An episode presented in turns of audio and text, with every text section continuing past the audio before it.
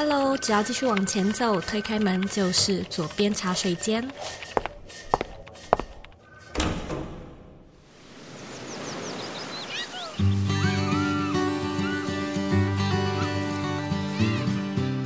你现在在收听的是《左边茶水间》第两百三十三集，欢迎你呢来到茶水间的年度企划女力专题。女力专题呢，是配合 Woman Power 女力学院的招生，集结了不同面向的女性精神和故事来跟你分享。今年呢，我们同样邀请了几位优秀的来宾，来与你分享他们在创业和人生上的启发与历程。Woman Power 女力学院是目前台湾首创最大专为女性设计的自我成长学院，帮助打造女性社群，找到志同道合、一起学习和进步的伙伴。课程的设计呢是一年制的，那在这一年当中呢，你就会像是去学院一样，能够学到 Business Life。Coaching 和 Career 四大核心面向的内容，包含十二种不同主题、四十八堂线上课程、十多场如唐凤、吴淡如等知名大使的讲座、六大活动的社团，例如运动、理财、社交、艺术等主题，以及呢超过五百多堂的音频课程内容，让你的每一天都有得学习。这么丰富呢，跟精彩的内容是非常难得，而且有口皆碑的。我有很多学生呢，甚至是私底下的朋友都有参加女力学院。那每一个人呢，对学院的评价真的都是好评不断。我自己呢，也是四月的讲师群之一，专门讲生活设计 （Design Thinking） 的主题。女力学院呢，是每年只开放入学一次的封闭式学院。二零二三年度的招生呢，只会到一月八号就截止喽。之后呢，也不会再接受中途的加入，所以错过呢，就是要再等一年。那如果说呢，你感兴趣的话，可以直接在网址上输入 z o e y k 点 c o 斜线女力学院，或者呢，回到这一集的原文，也可以找到相关的连接。在结账的时候呢，输入折扣码 w o o z o e y，还可以呢再折台币三百元。我们这一集的女力代表呢是 Lina 老师。那今天要分享的主题其实跟上一集是很相辅相成的。在第二三二集呢，我们邀请到的是依柔老师来分享表达力，其实是更着重在声音的表达，你的音色、肢体动作，还有陈述的方式。那今天这一集呢，Lina 老师则会更着重在。沟通力的部分，就是和我们呢从底层去分析人际沟通技巧。所以今天的内容呢，我们会聊到一些心理学的学派，我们会聊到比较学术性的分析技巧，也会呢从沟通力去聊到艺术治疗，非常适合给希望可以摆脱认知框架、找到思维盲点的你来收听。准备好了吗？让我们一起来欢迎今天的来宾 Lina。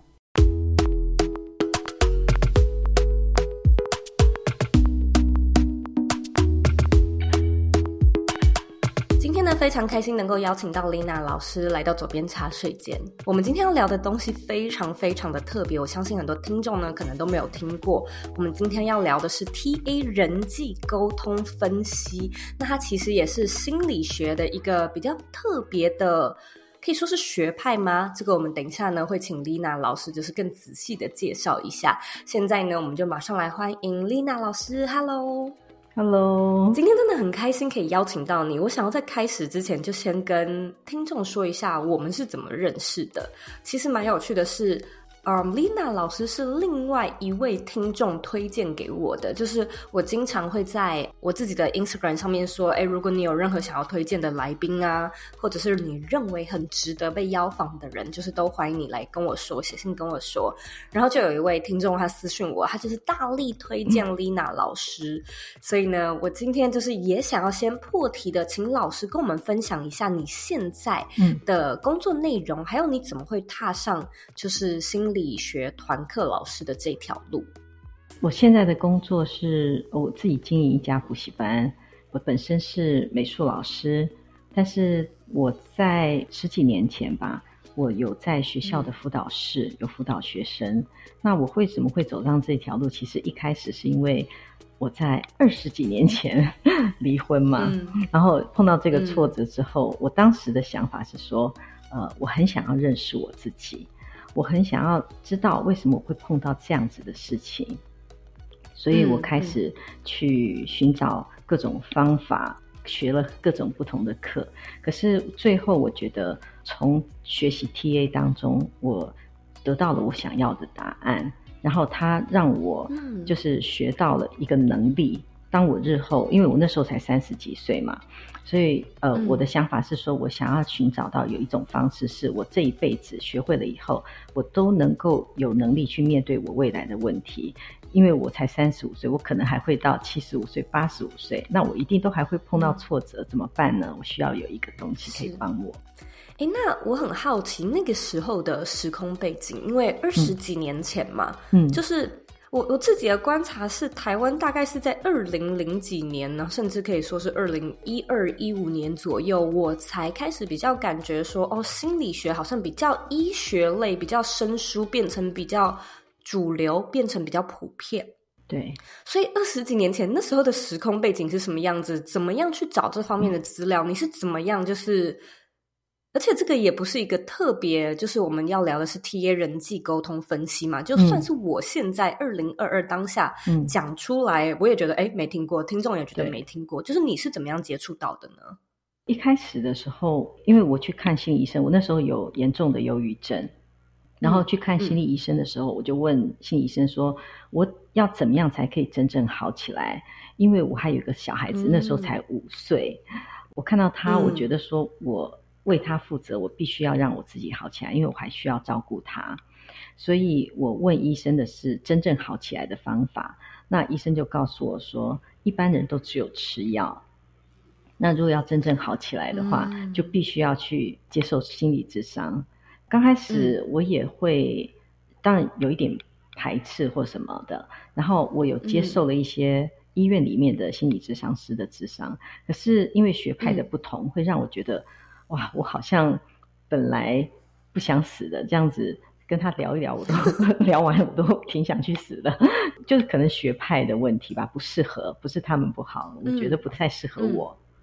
嗯、那后来我也去上了一些什么父母效能啊、父母成长的课程，但是那都是老师很会解决问题，可是问题是我还是学不到怎么解决问题。哦、对，我要的是我有这个能力。嗯就是、对老师的依赖会很大，这样子。没错，对。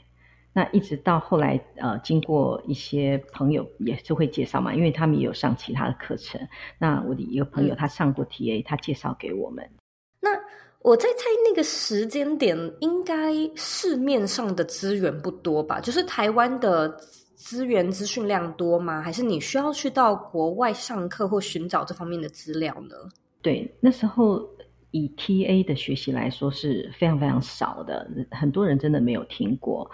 我们那时候受训的时候，我还记得我去上课的时候，全部都是医生，嗯、不然他就是医学院的老师，哦、不然他就是心理系的、嗯、博士，只有我一个人是学艺术的。我觉得这个也非常的有趣诶，所以就是说，应该可以说是为了自救，就这是你的动机而开始去学习。那可不可以分享一下你学了多久？然后有没有一个时间点是你觉得说我感受到很大的改变，然后我好像好了？那是很很久以后。对，刚开始学的时候，嗯、其实我们是上团体课。嗯，团体课刚开始上的时候，我非常排斥在团体里面分享我自己，因为我还是不习惯让人家了解我太多。嗯、可是我觉得团体课也是非常好的一个经验，就是说。因为别人会分享他们的，我看到别人这么勇敢，嗯、其实给我很大的鼓励。当我在上了第三期课程的时候的最后一堂，我终于鼓起勇气分享属于我自己的就事情。然后那个时候，我收到他们的回馈的时候，当我真正经历过那种得到回馈的感觉的时候，对我来说是很震撼的哦，因为我从来没有想过说啊，原来别人的想法跟我不一样。我以为别人的想法都跟我差不多，嗯、所以我在那之前呢，我一直都是听别人分享。为什么我没有说我还可以上三期？嗯、是因为我从别人的分享当中，我的收获也很多。因为其实很多人的状况是很类似的，嗯、很雷同、嗯、啊，我们就可以从这个当中获益。那我们聊到这边，我相信听众应该非常的好奇，就是我们一直讲的 TA 人际沟通分析究竟是什么？我也想要请老师就是跟我们介绍一下。要先假设我们都是心理学小白，然后可能从来没有接触过。嗯嗯，其实简单的说，这个 TA 人际沟通分析这个理论，它就是用最简单的方式，能够让我们去理解。当人跟人沟通的时候，是从什么样的角度，从什么样的这个方式去出发，然后他希望得到对方怎么样的回馈。那因为我们理解了这个部分之后，我们就可以了解我们自己，我们更可以去理解别人。所谓的同理心，不是说我们只是知道他这样子而已。我们可能因为知道他为什么会这样做之后呢，嗯、我们可以用一个比较嗯理性的方式去让对方的理性也能够出来。一般我们在做同理心的时候，是我同理他，但是我还是放任他继续纵容他的这个情绪，所以同理就会对事情没有帮助。TA 它其实是一个有系统的呃心理治疗的方法。它最终的目的是使我们可以成长跟改变，而且这个成长是一直不断的。你可以挖掘更深的自己，然后一直不断的，你感受到你在进步。像我自己吧，从我离婚的时候二十几年前学习到现在，我觉得我一直不断的在我所碰到的一些挫折或挑战当中。得到进步跟成长，那是一种非常满足跟喜悦的感觉。我以前从来不曾觉得说，我今天会到我现在的这个状态，可是它确实达到了。嗯，我觉得这的确是非常振奋人心的。但是我也蛮好奇的是，所以一开始的时候，我们接触，我们有点像是去。可能看教科书的感觉，先了解理论，然后接下来再进行实作练习。就是说我跟你开始这样子沟通，然后我们来分析一下彼此的出发点、背后的动机，这样子去做讨论吗？嗯，我现在会改变一些方法，因为这样子会觉得说理论跟我们的生活很遥远，所以我现在采取的方式比较是说，从事件当中，刚开始可能会介绍一些基本的理论。让我们有一些概念，但是当我们有基本概念之后，嗯、我们就会拿生活当中的事情去做分析，这样我们会觉得跟我们更接近。是、嗯，就可能有点像是说有一个事件，例如说你跟妈妈吵架好了，然后我们就还原情景的意思。对，然后我们去分析每一段话字字句句，可能它背后的含义，有点像是这样子吗？对。其实我今天早上有一个个案，就有很好的案例。他说，因为他小的时候，他妈妈是一个情绪比较敏感的人，所以他会觉得说，他需要很注意到这个妈妈的情绪啊，那是他生存的一种方式。那他现在长大了，他虽然脱离了母亲，可是当他看到他的兄弟姐妹依然还被这样子的，就是母亲的情绪困扰的时候，他会觉得说，他很。有罪恶感，因为他帮不上他的这个兄弟姐妹的忙。他说他害怕他的兄弟姐妹会失败，害怕他们会跟他一样会不信赖别人，因为母亲的影响的关系。嗯，呃，害怕他什么事情都没有做，嗯，就好像会有不好的事情发生。OK，我就问他说，嗯，在这个过程里面呢，我们人际沟通分析其实最讲的简单的理论就是 PAC。P 就是父母的自我，嗯，A 就是成人的自我，C 是儿童的自我。然后在这个部分呢，哦，我们就会问到他说，他说的三点：一个是他害怕他的兄弟姐妹会失败；第二个，他害怕他的兄弟姐妹会不信赖别人，他可能害怕他们没有办法解决问题。这三个有一个共同点是什么？好难。对，这三个共同点就是他都认为他的弟弟妹妹做不到，嗯，他认为他不行嘛，嗯、他怕他失败嘛，嗯、怕他不信任别人，嗯、怕他没办法解决问题，嗯、都是害怕他们做不到。嗯、那害怕对方做不到，所以他会觉得我需要去做一些什么来控制这个结果。当他没有做到这个结果，他就开始有罪恶感了。可是我们回头去看，嗯、当他这样子对待他的，或者是想他的手足的时候，他是在哪一个自我状态？嗯、他是在哪一个自我状态？对，考考我，对，考考你。呃，是是 child 吗？对，你跟他猜的刚开始是一样，并不是。再想一想，哦，不是吗？对，是什么？好，是什么？是什么？啊，是 parents。对，是 parents。可是 parents 又分两种，嗯、一个是控制型的父母，嗯、一个是照顾型的父母。嗯、不管是控制型或照顾型，嗯、它都再分两种，就是正向的照顾型跟负向的照顾型，哦、正向的控制型跟负向的控制型。嗯、那你再猜猜看，它这是在哪一个部分？好，我再猜猜看，我在哦，OK。首先，我觉得应该就是控制型嘛。哎，不对不对，是照顾型，因为他想要照顾他们。对，但是可能是比较负面的，因为可能不太相信别人是有能力，就是 capable，对，对是吗？对，答对了，标准答案。耶！你太棒了，耶！哎，我觉得听众听到这边应该应该可以比较具体的了解，就是我们刚才这一系列的形容。我要跟大家说，我是第一次听到，就是这个案例我之前没有听过，是老师说今天早上才刚发生的嘛？嗯、但我觉得好精彩哦，真的是。哎，没有想过可以这样分析耶！对对，这就是 TA 运用的方式，其实非常非常生活化。只是我们可能从来没有用这样的方式去检视我们的思考模式，还有我们怎么跟别人互动。嗯，那在那个当下，就是你的个案理解到说他自己可能是处于比较负面的照顾型，然后会有对应的方式去调整，是吗？嗯，对，会有对应的方式。假如说他发现自己在这个负向的照顾型的话，那他就会知道说，如果我期望我的兄弟姐妹他们是能够改变这个状况的话，我可以站在什么样的角色？嗯、那一定是正向照顾型，嗯、或者是呃，我站在 A 成人自我的角色。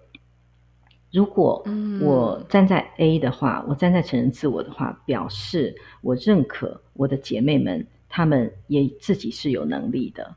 但我觉得这个执行起来应该挺困难的吧？啊，确实不容易，因为我们首先要先克服一些我们自己的部分啊，我们可能很想去控制，嗯、或者我们担心事情不会照我们所想的去发生，这个。我们先要对，先克服，之后呢，我们才有可能用比较合适的方式去对待它。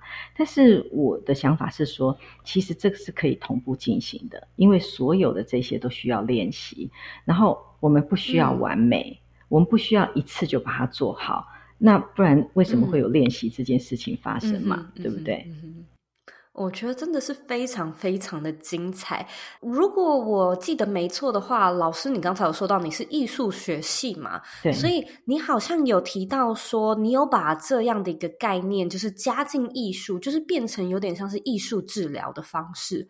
我首次听到艺术治疗，可能是二零一六年的时候，其实也没有很久之前。嗯嗯。那那是我我我先生有一个。表亲，然后他的职业是在做艺术治疗，嗯、然后我那时候听到就觉得有够无敌有趣，好新鲜哦！然后我就在看说，诶，台湾不知道什么时候会流行起来，因为我了解了一下那个姐姐，她其实就是。做比较儿童的儿童艺术治疗，嗯、就是每天就看小朋友这样子画画呀。嗯、然后哦，我觉得蛮好笑的是，就是大家如果看过《寄生上流》里面的一个其中一个角色，就是假装的就是艺术治疗师嘛。嗯哼，嗯看小朋友的画，然后给爸妈做一些分析，或者是就陪小朋友这样子。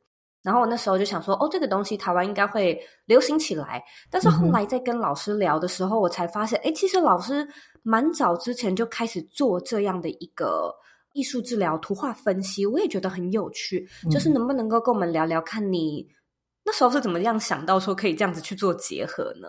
嗯，其实出发点还是从我想要了解我自己的小孩开始的。对，因为艺术治疗其实它分不同的学派，有的它。艺术本身就是一种治疗，这个是他们的精神所在。但是我比较喜欢的是，我喜欢有答案，有有东西让我知道是什么什么这样子。我喜欢追根究底，所以我就比较倾向是有大数据的这个派别，他可能告诉你说，哎，他画了一个什么东西，可能代表什么哦。然后从画里面，我可以很清楚的知道对方的想法，然后甚至我可能会想要知道，如果当我知道他的状态之后呢，我不能就这样结束啊。之后我可以用什么样的方式让他可以生活得更好，让我自己可以生活得更棒？因为我一开始的时候是用在我儿子身上，那时候他非常小嘛。那我想要知道说，哎，我的离婚还有我后来对待他的方式，对他有没有产生影响？那我也看到了，确实对他有影响哦。因为他很小的时候，我就分享一下他小的时候的事情。我们曾经做过一个剪贴。嗯，在剪贴的时候，我就让他很简单的，就是用几个几何图形随便剪，剪一个形状代表他，剪一个形状代表我，或者代表他的朋友或者其他的家人。我就看到他首先剪了一个不大的红色的圆形，那个是他，然后他把它贴在中间。接着呢，他剪了一个超级大的黑色的三角形。他说那是我，嗯、然后他他把它完全盖在那个红色的圈圈上面，你知道吗？我那时候看我的心都碎了，我就想说哇，原来我给他这么大的压力，我都不晓得。你看，就是妈妈对他来说，就像那么尖锐的三角形，而且是黑色的，嗯、然后是重重的压在他身上。嗯、你说妈妈要不要检讨呢？但是。我觉得这个是一个很具象的表现，就是说，连像我这种门外汉，可能用听的就会知道，哦，黑色我们会有一些既定的印象啊，三角形比较尖锐，什么什么的。对。可是我觉得很多时候艺术治疗它更加的，它很内敛。嗯哼。啊，当然小朋友可能他表现的时候或表达的时候会很直观啦。嗯嗯。只是我觉得有一些东西是那种。藏在里面的，当然可能是需要一些经验，嗯、然后你熟悉之后，你就比较好分析。可是，一开始应该也很困难吧？就是你怎么知道，有的时候可能紫色或者是什么样的形状，然后又代表了些什么？然后有的时候也不是那么直接的一个例子。我记得你跟我在厨房的时候提到一个超级无敌有趣的例子，就是你说好像请小朋友画了什么画，嗯、然后你一看那个画，你就知道爸爸妈妈的。呃，性生活出了状况，对，对。然后我我那时候想说，你到底是怎么知道？就是小朋友到底画了什么？因为你又提到了一个东西，是小朋友还小，嗯、所以他不太可能会画直接裸露，或者是说有性意识的动作。对对对，对，我就想说，天哪，就是好厉害哦！怎么会知道呢？对，其实那个孩子他当时来画的时候，他是国一。没有很小，对，是国中生。那他画了以后，嗯、他妈妈陪他，妈妈也画。我是看了两个人的画面以后做出来的结论。嗯，啊，因为妈妈在画他跟爸爸之间走在一条小径上面，但是两个人是背对着的。啊，虽然画面是绿色，绿色表示他婚姻目前还没有其他的什么侵入者啦，但是他们俩是背对着在走这个小径，嗯、而且是有点距离的。那就表示他们现在维系的是一个婚姻关系而已，维系的不是他们之间的亲密关系。然后再看这个小孩在画他的家庭的时候，他怎么样去摆放每一个人在什么位置？我因为我们总共我自己设计的是有六张嘛，这六张当中会看到他们对于自己的看法，对于家庭每个人的感受。还有对于男女之间，他是怎么去解释的？那这个当中就是看到孩子他在于对于男女当中的解释的那个看法的时候，我就发现哦，这孩子在这个部分有受到父母的影响。可是他为什么会这样想呢？那就是来自于这个母亲嘛，所以我才会推测出这个家庭目前是没有问题。但是也不代表全部没问题。嗯、如果不处理的话，已经到了一个不能不处理的一个状态了。但是妈妈有回避这个问题，嗯、那嗯，夫妻之间沟通的不是很好的这个现象，其实有影响到小孩。但是妈妈，我们跟他聊到的时候，他会觉得说：“可是我们从来没有在小孩面前吵过架。但是从来没有在小孩面前吵过架，就表示我的夫妻感情很好吗？”那当然不是对等的喽。嗯、孩子能不能感受到爸爸跟妈妈之间那种疏离的感受呢？他会的，例如说吃早餐的时候，他们可能就没有很热络的一些互动。互动，对。其实我有跟妈妈讲，就是说，他可能对他的先生某一些作为有一点失望，因为他觉得先生没有办法配合他。好，因为不如妈妈的心意嘛，所以妈妈可能会在某些时候，先生要求她，或者是想要跟她亲热的时候，她觉得说你刚刚都没有做好，我现在没心情跟你做这些。OK，那就是一种另外一种形式的，说难听点就制裁吧，哦，制裁他先生嘛，用用这个方式。可是这对于一个夫妻关系真的不是很好的，所以我会提醒妈妈。当然，这个我们也经过。他的证实啊，确实是有这样的现象，而且是不短的一段时间。那么我就跟他讲说，那你就必须处理。你的先生永远不会外遇，可是呢，这已经影响到小孩了，所以必须要处理。嗯，我觉得好厉害，就是老师，你是怎么样去看出去，就是那么透彻的分析出画画跟心理之间的关联性，就是你刚才有稍微提到，可能嗯、呃、小朋友画六张画，然后有一些同材就是摆放的位置，因为你刚才也有提到有一些学派跟教派嘛，嗯，所以他会有一点点像是说，他可能是什么弗洛伊德梦的解析，就是有一些对照嘛，就是哦有个字典的感觉，今天这个人他画了什么东西，有点我可以去对照，可能是什么意思吗？嗯，对，我其实我今天准备了另外一个想要跟你分享的，好，你可能也会觉得有点有趣，就是有一个人他画一个图，他是我朋友的朋友，嗯，那我就告诉我的朋友说，这个人他没有把心放在你的身上，因为我的朋友嗯。觉得很喜欢这个人，嗯、喜欢这个男生，但是我看了图，我就告诉他说，嗯、你不是他的最爱。你是他的点心，他还有很多副食品，对。哦天哪，你是怎么知道的呢？所以我就想说，哎，我应该分享这个给你看。对，哎，搞不好就是听众可以知道一下，会来请啊、呃、约会对象就是画画看。哦，对啊，因为蛮清楚的，他一画我就我就知道不行。第一张他画的是是一个篮球场，旁边有很多的。观众坐的位置，嗯，他是一个教练，篮球教练，但是他是义务性质的，嗯嗯嗯。第一个画篮球场，然后再来他的画面就只有那个座位嘛，哈。那我先讲完以后再告诉你我怎么去去看这个部分。好，先讲两张就好。第二张呢，我请他画了他的家庭。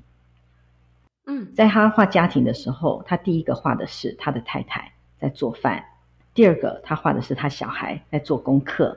第三个，他才画他的自己，嗯、是躺在沙发上看电视。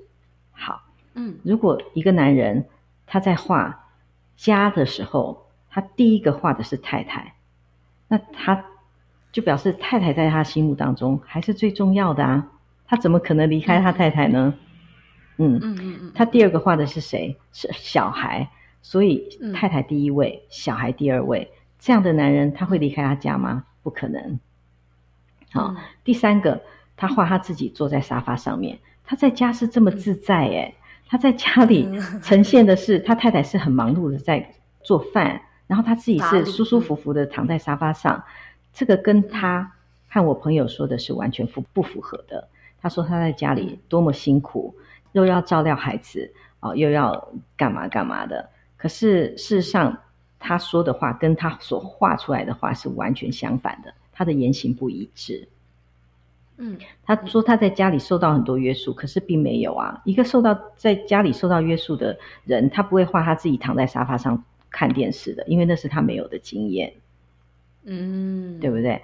然后他画了这个第一张，我们都让他们随便画。他画的是篮球场，旁边有这么多看台，我就跟他讲说，这个人为什么要义务的当一个教练？因为当他义务当教练的时候。带小孩来打球的会是谁？是不是都是妈妈？嗯，那么只有他这么众星拱月喽，大家都对他充满期待喽，所以他很需要一个这样子的场合，然后呢，让很多人都看到他多好多棒。这些妈妈会不会崇拜他？会啊。然后他在三不五时的去说：“哎，哪一个妈妈需要什么帮忙，他再去啊。”那有些妈妈因为家里有一些。工作可能需要男生帮忙的，然后先生不在身边的，嗯、那当然就是一个最好的机会喽。对，那这个事情呢，这个也证实了，因为这都是十几年前做的个案，所以我我觉得时间真是好东西，嗯、它可以让我看到后面发展成什么状态。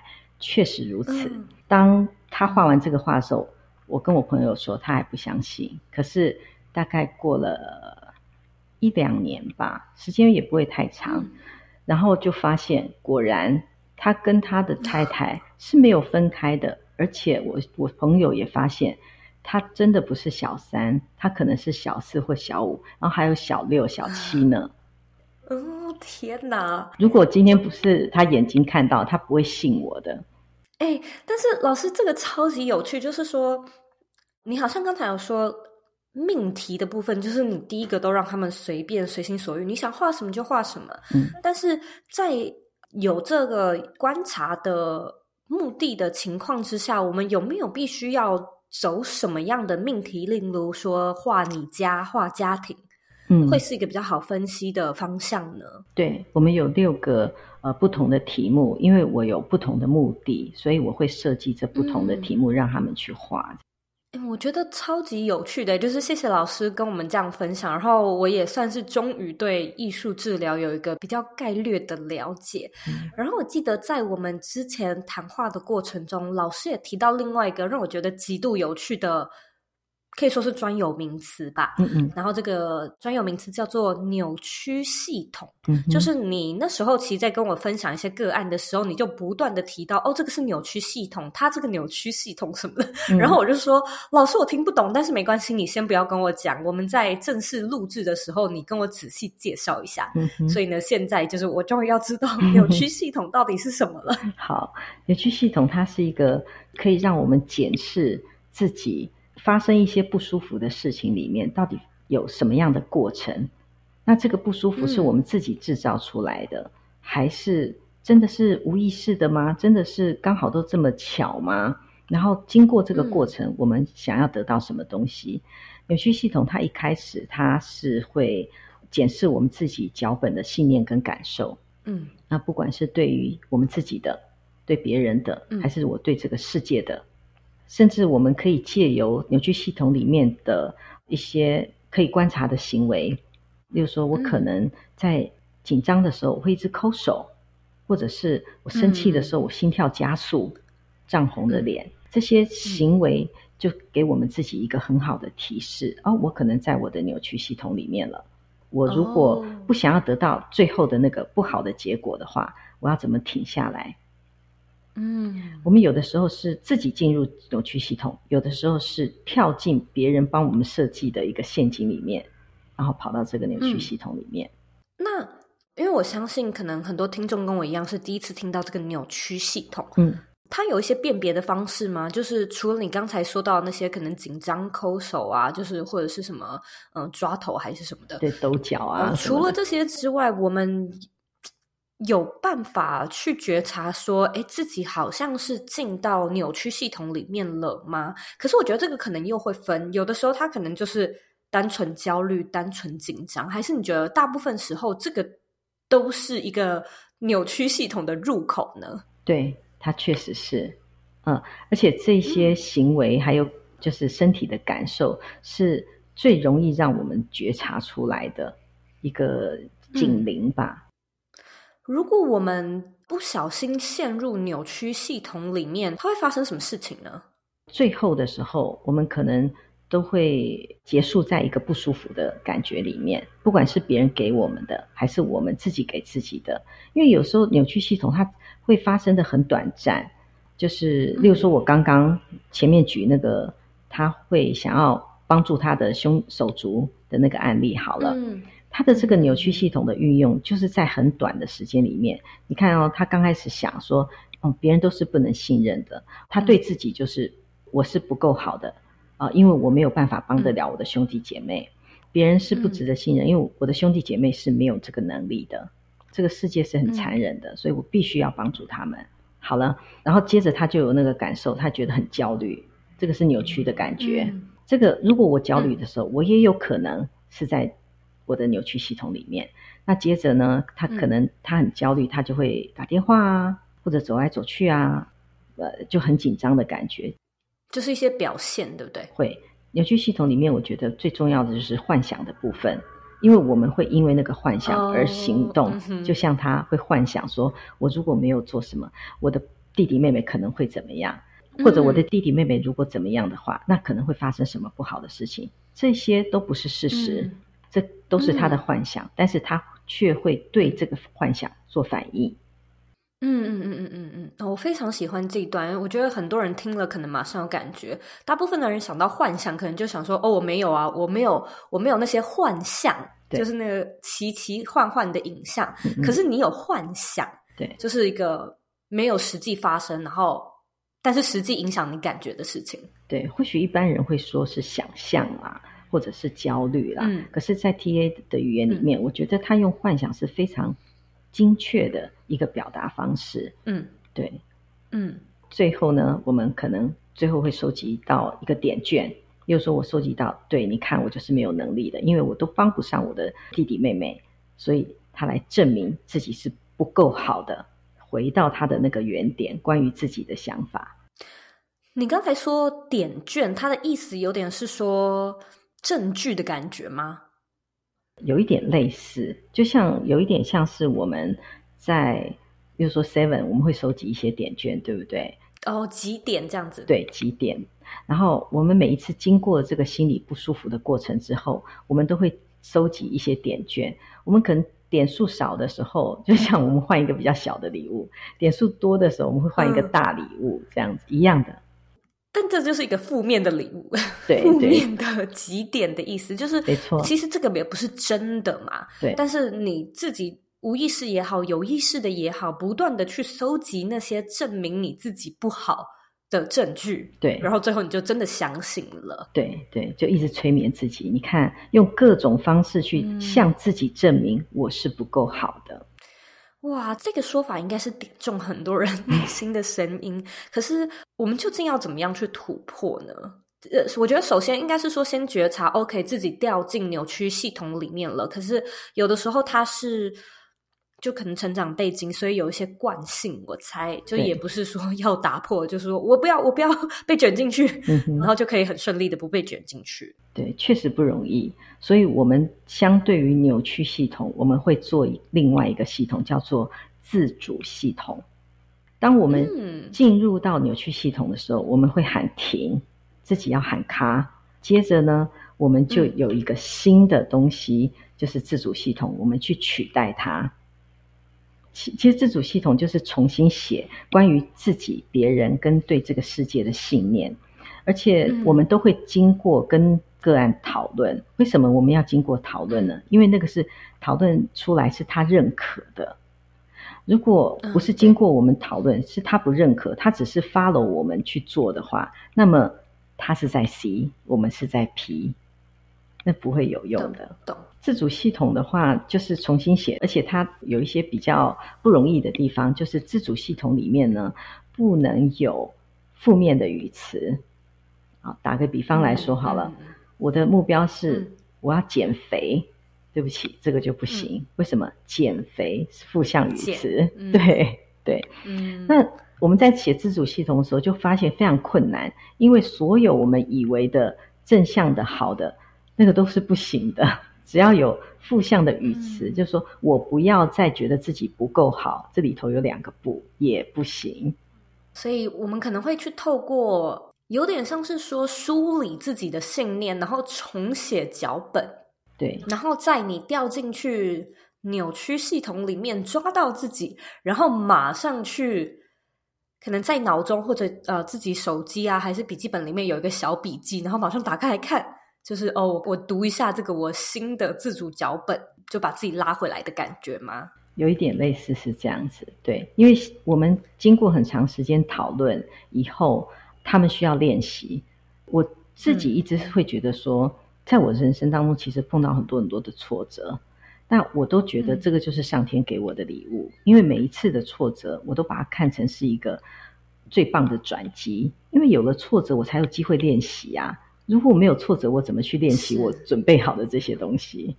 哦，的确是哎，嗯、老师这个这个想法很正向，我觉得大家今天听了之后，应该也马上有收获，马上很有感觉。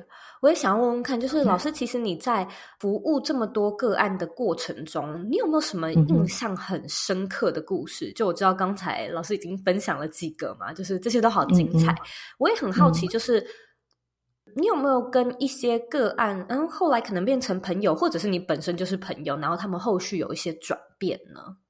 因为我我的个案有的比较小，那嗯，近期这一两年有一个是她是有强迫症的，呃，一个小女孩，嗯，她的状况我就觉得很棒，因为她从一开始那个强迫症很严重，她甚至没有办法在外面上厕所，就会造成很多困扰，因为你没办法在外面上厕所，你几乎。不能走远嘛？对、嗯，然后会在那个不管是补习班里或什么，只要他感觉不是真正的，好像裤子不太干净，哇，他可能就会歇斯底里的要去换衣服或什么，不管他在什么地方。嗯，那后来我们经过了两年多的这个会谈跟练习之后，我觉得小孩子都恢复的很快啦。嗯，他是因为霸凌的关系嘛。所以他产生了一个这样子的一个现象。嗯、那后来呢，他就再回去面对那些霸凌他的人的时候，他变得很有力量，他变得可以去用一些就比较轻松的态度去对待他们，然后反而让霸凌他的那些人呢，都就是傻眼了。诶，他怎么会？对，真的确实，而且到最后呢，那些霸凌他的人反而后面的后续就是过得。好像没有他这么顺利的感觉，嗯，那我觉得他很棒的一点就是说，我们不是要去看别人比我们不好，这不是我们的重点，只是他们用这样子的方式去生活，他的生活确实不会好，那不是因为我的关系，嗯，嗯，那么我们只是选择了用比较适合的方式去生活，就是我们最终的目标是你好我也好，嗯，我们不需要在生活当中一直跟人家比较，嗯。哇，这个案例我觉得非常的棒，应该也有蛮多人听过。我最近一直在讲的一个关键字叫做课题分离，也有点像，嗯嗯嗯。但我觉得这个蛮不容易的啦，尤其是亚洲的教育，我们可能会觉得哦，大家是一体的，然后我们是群体共存，就是你的情绪我也要负责，就有点像刚才那个兄弟姐妹的案例。怎么样真正去做到分离，我觉得也不容易。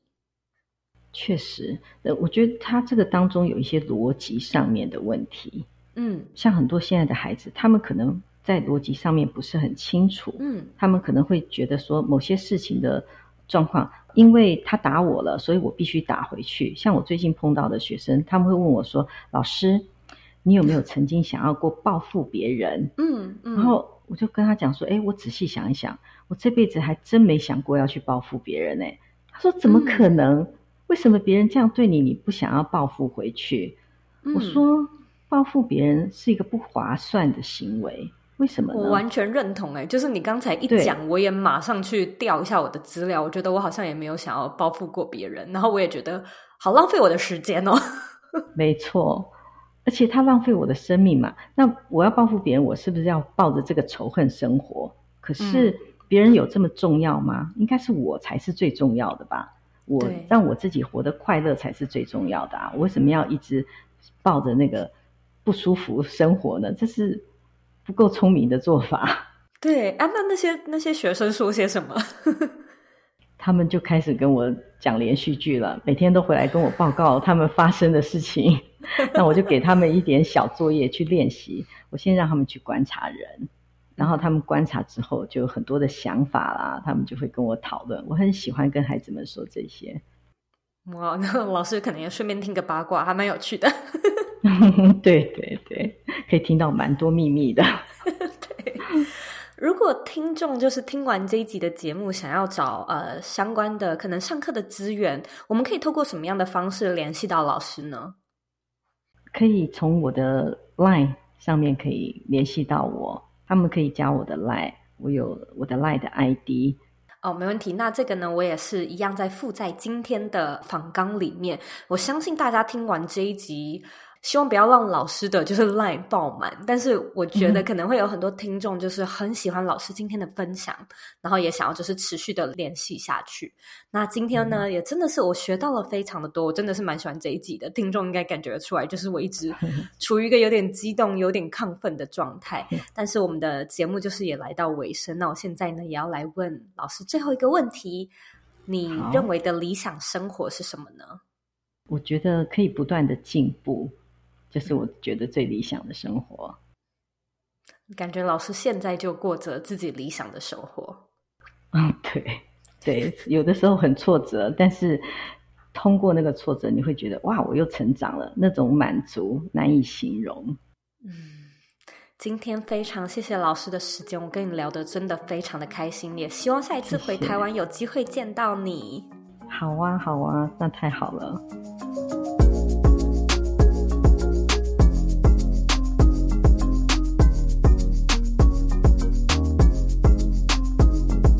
天的重点整理一，我们今天一直在讲的 TA 人际沟通分析法，它的全名呢叫做 Transactional Analysis Psychotherapy。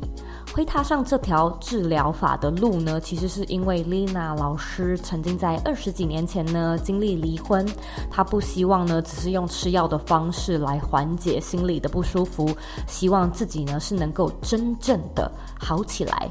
更重要的是呢，是找到一种真正能够面对日后各种问题的解决方案。TA 人际沟通法呢，其实是用最简单的方式，让我们去理解，当人跟人沟通的时候呢，是从什么样的角度和方式去出发，他希望得到对方什么样的反馈，因为我们理解了，我们就可以更加的理解自己，就可以更加的了解别人。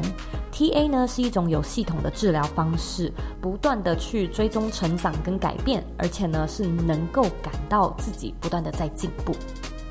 二。我们呢，直接在现场练习 TA 的沟通技巧。Lina 老师呢就提出了 PAC 理论，P 呢代表 Parent 父母的自我，A 呢代表 Adult 成人的自我，C 呢则代表 Child 儿童的自我。你可以先去厘清你针对一件事情的出发点是站在 P。A 还是 C 的立场？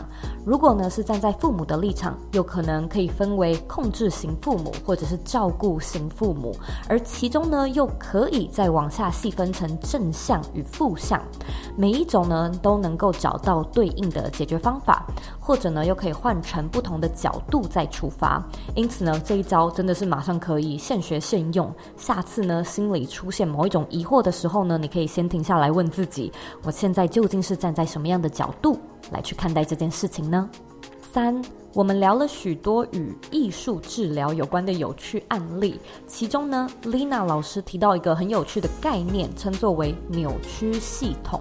扭曲系统的起始呢，可以从一些身体上的行为变化开始观察，例如说心跳加速、开始抖脚、抓头、咬指甲。那这些外在的行为呢，是最好的观察出警铃的方式。也许有一些小动作，就代表呢，你开始进入了自己的扭曲系统。扭曲系统呢，有两个非常明显的特征呢。第一个呢，是它通常呢会带给我们一个最终的结果，就是一个不舒服的感觉，可能是丧气、失意、心烦的感觉。那第二个特征呢，就是扭曲系统容易会让我们胡思乱想。Lina 老师呢将它称之为幻想。这些幻想呢，可能只是你认为、你觉得，但不一定呢是事实。例如说，你觉得自己很糟糕，你觉得自己做不到，那这些呢都是没有科学根据，是你信念中的幻想。然而呢，这样的幻想呢会让你做出对应的行为，而扭曲系统呢就是不断的在搜集和验证自己不真实的假设，然后用各种方式来催眠自己真的不好。而扭曲系统反过来呢，就是自主系统。例如说，你从观察自己的行为，抓到正在进入扭曲系统的自己，并且呢，马上喊卡，用自主系统呢取代你的信念，重新调整自己对世界的看法，来慢慢的调整自己根深蒂固的信念。非常感谢你今天的收听。今天呢，聊完，我其实真的有一种意犹未尽的感觉，就觉得说，哇，有许多是可以继续再向下挖掘的部分，但就碍于时间，没有办法聊得太深。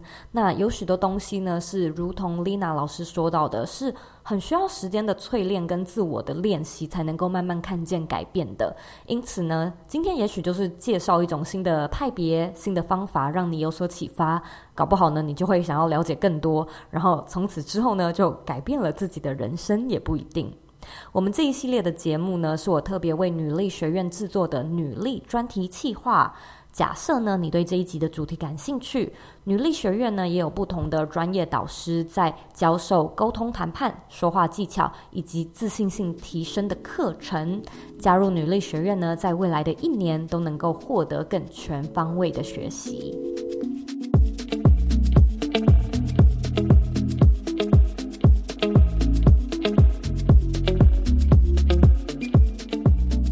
现在呢，我要来阅读我们今天的听众留言。今天的听众 ID 呢，叫做 Little Star Loves Apple Pie。他在二零二零年的十月十号留说：“谢谢左边茶水间用心的内容。现在周瑜的节目成了每天上班开车必听的节目，听完总觉得有满满的正能量，面对新的一天。”非常谢谢你的留言。如果说呢，你听完我们这一集的节目，觉得有带给你一些收获、一些启发的话呢，我也希望你可以帮我到 Apple Podcast 上面打星。评分还有留言，在留言的时候呢，我希望你可以给我们五颗星的评价，然后告诉我呢，你现在正在收听的是哪一集，这样呢，对我来说的帮助会非常的大。那也别忘了订阅我们这个节目，并且呢，把这个节目分享给身边你认为会有需要的朋友，或者你认为很重要的人。我们现在呢，在脸书上面也有一个私密的社团，欢迎你呢，搜寻理想生活号来找到这个社团，并且加入我们。假设呢，你还有其他问题的话，也欢迎你回到我的网站或者是 Instagram 上面找我。我的网站网址呢，和 IG 的账号一样，是 zoeyk 点 co。可以截图这集的节目，分享到你的 IG 线动上面，tag 我，让我知道你有在收听，以及你听完这一集节目之后呢，有什么样的想法。最后的最后呢，我知道你是非常忙碌的，我也知道呢，你可以选择去做很多很多其他的事情。但是呢，你却选择来收听这集的节目，而且还听到最后，我是真的真的非常的感谢你。现在呢，我也想要花一点时间跟你说，你是你人生的负责人，你有权利也有能力去过你真正热爱的人生。我们下次见喽。